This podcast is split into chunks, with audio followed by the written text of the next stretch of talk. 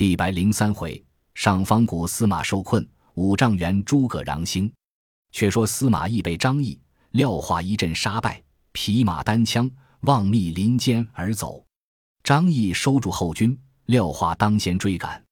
看看赶上，一着慌，绕树而转。化一刀砍去，正砍在树上，即拔出刀时，亦已走出林外。廖化随后赶出，却不知去向。但见树林之东落下金盔一个，廖化取盔梢在马上，一直往东追赶。原来司马懿把金盔弃于林东，却反向西走去了。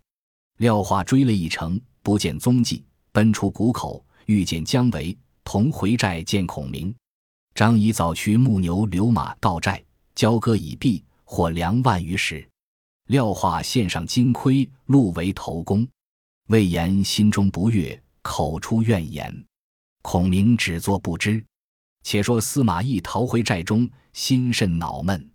忽使命机召至，沿东吴三路入寇。朝廷正一命将抵敌，另一等坚守勿战。懿受命已毕，深沟高垒，坚守不出。却说曹睿闻孙权分兵三路而来，亦起兵三路迎之，令刘绍引兵救江夏，田豫引兵救襄阳。睿自与满宠率大军救合肥，满宠先引义军至巢湖口，望见东岸战船无数，旌旗整肃。宠入军中奏魏主曰：“无人必轻我远来，未曾疲惫。今夜可乘虚劫其水寨，必得全胜。”魏主曰：“汝言正合朕意。”即令骁将张求领五千兵，各带火炬，从湖口攻之；满宠引兵五千，从东岸攻之。是夜二更时分，张求、满宠各引军悄悄往湖口进发，将近水寨，一齐呐喊杀入。吴兵慌乱，不战而走，被魏军四下举火烧毁战船、粮草、器具，不计其数。朱可锦率败兵逃走绵口，魏兵大胜而回。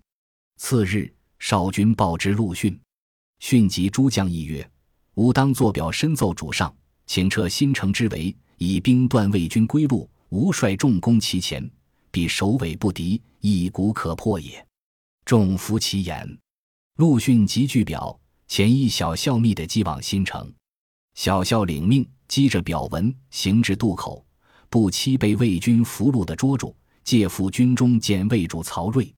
睿搜出陆逊表文，览毕，叹曰：“东吴陆逊真妙算也。”遂命将五祖监下，令刘绍谨防孙权后兵。却说诸葛瑾大败一阵，又知暑天，人马多生疾病，乃修书一封，令人转达陆逊，意欲撤兵还国。逊看书毕，未来人曰：“拜上将军，吾自有主意。”使者回报诸葛瑾，瑾问陆将军作何举动？使者曰：“但见陆将军催督众人于营外种豆书。”自与诸将在辕门设席，景大惊，亲自往陆逊营中与逊相见，问曰：“今曹睿亲来，兵势甚盛，都督何以御之？”逊曰：“吾前遣人奉表于主上，不料为敌人所获，计谋计械，比臂之备，与战无益，不如且退。已差人奉表曰主上，缓缓退兵矣。”瑾曰：“都督既有此意，即宜速退。”何又迟延？训曰：“吾军欲退，当徐徐而动。今若便退，魏人必乘势追赶，此取败之道也。足下宜先督船只诈为拒敌之意，无锡以人马向襄阳而进，为夷敌之计。然后徐徐退归江东，魏兵自不敢进耳。仅依其计，辞训归本营，整顿船只，预备起行。陆逊整肃不武。”张扬声势，望襄阳进发。早有细作报之魏主，说吴兵已动，须用提防。魏将闻之，皆要出战。魏主素知陆逊之才，与众将曰：“陆逊有谋，莫非用诱敌之计？不可轻进。”众将乃止。数日后，少卒报来，东吴三路兵马皆退矣。魏主未信，再令人探之，回报果然进退。魏主曰：“陆逊用兵不亚孙吴，东南未可平也。因斥诸将，各守险要，自引大军屯合肥，以祀其变。却说孔明在岐山，欲为久住之计，乃令蜀兵与魏民相杂种田，军一分，民二分，并不侵犯，魏民皆安心乐业。司马师入告其父曰：“蜀兵劫取我许多粮米，今又令蜀兵与我民相杂，屯田于魏兵，以为久计。似此，真为国家大患。父亲何不与孔明约期大战一场，以决雌雄？”一曰：“吾奉旨坚守，不可轻动。”正义间，忽报魏延将着元帅前日所失金盔前来骂战，众将愤怒，俱欲出战。义笑曰：圣人云：“小不忍则乱大谋，但坚守为上。”诸将依令不出。魏延辱骂良久方回。孔明见司马懿不肯出战，乃密令马岱造成木栅，营中掘下深堑，多积干柴引火之物，周围山上多用柴草须搭窝铺，内外皆伏地雷，至被停当。孔明复而主之曰：“可将葫芦谷后路塞断。”按伏兵于谷中，若司马懿追到，任他入谷，便将地雷干柴一齐放起火来。又令军士骤举七星号待于谷口，夜设七盏明灯于山上，以为暗号。马岱受计引兵而去。孔明又唤魏延吩咐曰：“如可引五百兵去魏寨讨战，勿要诱司马懿出战，不可取胜，只可诈败。一笔追赶。”汝却望七星齐处而入，若是夜间，则望七盏灯处而走。只要引得司马懿入葫芦谷内，吾自有擒之之计。魏延受计，引兵而去。孔明又唤高翔，吩咐曰：“汝将木牛流马，或二三十为一群，或四五十为一群，各装米粮，于山路往来行走。如魏兵抢去，便是汝之功。”高翔领计。驱驾木牛流马去了。孔明将其山兵一一调去，只推屯田，吩咐：如别兵来战，只许诈败；若司马懿自来，方并力只攻渭南，断其归路。孔明分拨已毕，自引义军进上方谷下营。且说夏侯会、夏侯和二人入寨告司马懿曰：“今蜀兵四散结营，各处屯田，以为久计。若不趁此时除之。”纵令安居日久，深根固地，难以摇动。一曰：“此必又是孔明之计。”二人曰：“都督若如此疑虑，寇敌何时得灭？我兄弟二人当奋力决一死战，以报国恩。”一曰：“既如此，如二人可分头出战。”遂令夏侯会、夏侯和各引五千兵去弃，亦坐待回音。却说夏侯会。夏侯和二人分兵两路，正行之间，忽见蜀兵驱木牛流马而来，二人一起杀将过去，蜀兵大败奔走，木牛流马尽被魏兵抢获，借送司马懿营中。次日又劫虏的人马百余，一解赴大寨，一将解到蜀兵，节审虚实。蜀兵告曰：“孔明只料都督坚守不出，尽命我等四散屯田，以为久计。”不想却被擒获，亦即将蜀兵尽皆放回。夏侯和曰：“何不杀之？”亦曰：“量此小卒，杀之无益。放归本寨，另说魏将宽厚仁慈，势必战心。此吕蒙取荆州之计也。”遂传令，今后凡有秦到蜀兵，俱当善遣之，仍重赏有功将吏。诸将皆听令而去。却说孔明令高翔佯作运粮，驱驾木牛流马往来于上方谷内。夏侯会等不时截杀，半月之间连胜数阵。司马懿见蜀兵屡败，心中欢喜。一日又擒到蜀兵数十人，懿唤至帐下问曰：“孔明今在何处？”众告曰：“诸葛丞相不在岐山，在上方谷西十里下营安住。今每日运粮屯于上方谷。”一杯细问了，即将众人放去，乃唤诸将吩咐曰：“孔明今不在岐山，在上方谷安营。汝等于明日可一齐并力攻取岐山大寨。吾自引兵来接应。”众将领命，个个准备出战。司马师曰：“父亲何故反欲攻其后？”亦曰：“岐山乃蜀人之根本，若见我兵攻之，各营必进来救。我却取上方谷烧其粮草，使彼首尾不接，必大败也。司马师拜服，立即发兵起行，领张虎、乐申各引五千兵在后救应。且说孔明正在山上，望见魏兵或三五千一行，或一二千一行，队伍纷纷，前后顾盼，料必来取岐山大寨。乃密传令众将：若司马懿自来，汝等便往劫魏寨，夺了魏南。众将个个听令。却说魏兵皆奔岐山寨来，蜀兵四下一齐呐喊奔走，须做救应之事。司马懿见蜀兵都去救岐山寨，便引二子并中军护卫人马杀奔上方谷来。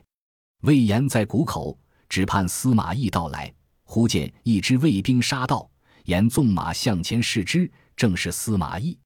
言大喝曰：“司马懿休走！”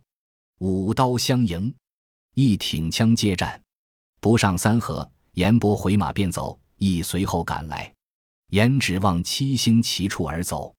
意见魏延之一人，军马又少，放心追之。令司马师在左，司马昭在右，亦自居中，一齐攻杀将来。魏延引五百兵，皆退入谷中去。一追到谷口，先令人入谷中哨探，回报谷内并无伏兵，山上皆是草房。一曰：“此必是积粮之所也。”遂大驱士马进入谷中。一忽见草房上尽是干柴，前面魏延已不见了。一心疑，谓二子曰：“倘有兵截断谷口，如之奈何？”言未已，只听得喊声大震。山上一齐丢下火把来，烧断谷口，魏兵奔逃无路。山上火箭射下，地雷一齐突出，草房内干柴兜着，呱呱杂杂，火势冲天。司马懿惊得手足无措，乃下马报二子，大哭曰：“我父子三人皆死于此处矣！”正哭之间，忽然狂风大作，黑气漫空，一声霹雳响处，骤雨倾盆。满谷之火尽皆浇灭，地雷不震，火气无功。司马懿大喜曰：“不就此时杀出，更待何时？”即引兵奋力冲杀。张虎、乐申亦各引兵杀来接应。马岱军少，不敢追赶。司马懿父子与张虎、乐申合兵一处，同归渭南大寨。不想寨栅已被蜀兵夺了。郭淮。孙礼正在浮桥上与蜀兵接战，司马懿等引兵杀到，蜀兵退去，已烧断浮桥，拒住北岸。且说魏兵在岐山攻打蜀寨，听知司马懿大败，失了渭南营寨，军心慌乱，急退时，四面蜀兵冲杀将来，魏兵大败，十伤八九，死者无数，余众奔过渭北逃生。孔明在山上见魏延诱司马懿入谷。一霎时，火光大起，心中甚喜，以为司马懿此番必死。不期天降大雨，火不能着。少马报说司马懿父子俱逃去了。孔明叹曰：“谋事在人，成事在天，不可强也。”后人有诗叹曰：“谷口疯狂烈焰飘，何期骤雨降清霄。武侯妙计如能救，安得山河属晋朝？”却说司马懿在渭北寨内传令曰。渭南寨诈今已失了，诸将如在言出战者斩。众将听令，拒守不出。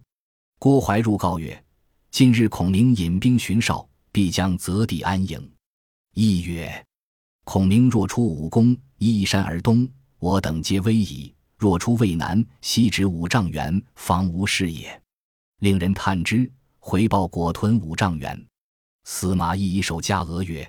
大魏皇帝之鸿福也，遂令诸将坚守勿出，彼久必自变。且说孔明自引义军屯于五丈原，累令人诺战，魏兵止不出。孔明乃取金国并妇人缟素之服，盛于大河之内，修书一封，遣人送至魏寨。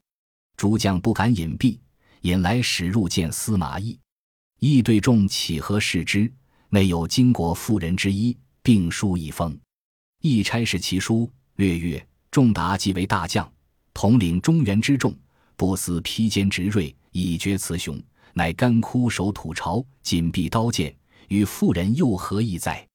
今遣人送金国素衣至，如不出战，可再拜而受之。唐耻心未泯，犹有男子胸襟，早与批回，依其复敌。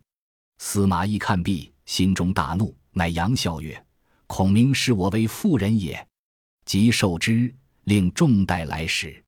一问曰：“孔明寝食及事之繁简若何？”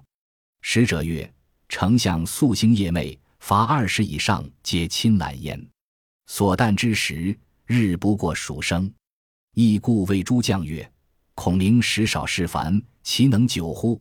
使者辞去，回到五丈原，见了孔明。据说司马懿收了金国女医，看了书札，并不嗔怒。只问丞相寝食及事之繁简，绝不提起军旅之事。某如此应对，必言食少食烦，岂能长久？孔明叹曰：“彼深知我也。”主簿杨于见曰：“某见丞相常自教不书，窃以为不必。夫为之有体，上下不可相亲。辟之治家之道，必使仆直耕，必点窜，私业无旷，所求皆足。”其家主从容自在，高枕饮食而已。若皆身亲其事，将形疲神困，终无一成。岂其治之不如必仆哉？师为家主之道也。是故古人称：坐而论道，谓之三公；坐而行之，谓之士大夫。西丙极忧牛喘，而不问横道死人。陈平不知前古之术，曰：自有主者。今丞相亲理细事，汗流终日，岂不劳乎？司马懿之言，真之言也。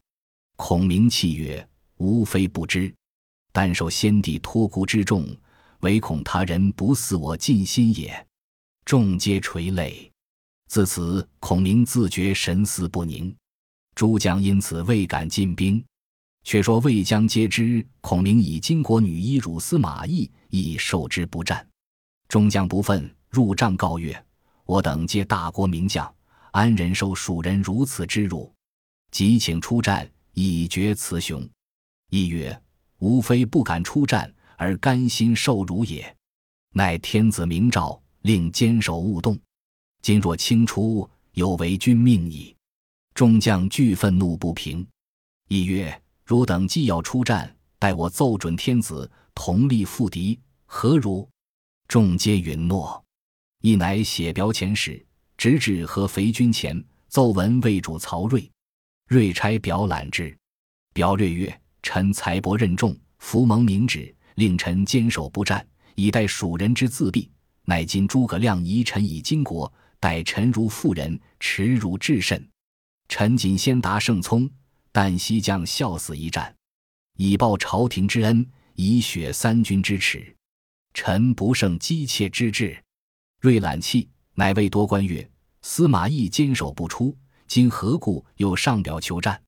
魏谓辛毗曰：“司马懿本无战心，必因诸葛亮耻辱众将愤怒之故，特上此表，与更起明旨，以遏诸将之心耳。”睿然其言，即令辛毗持节至为北寨传谕，令勿出战。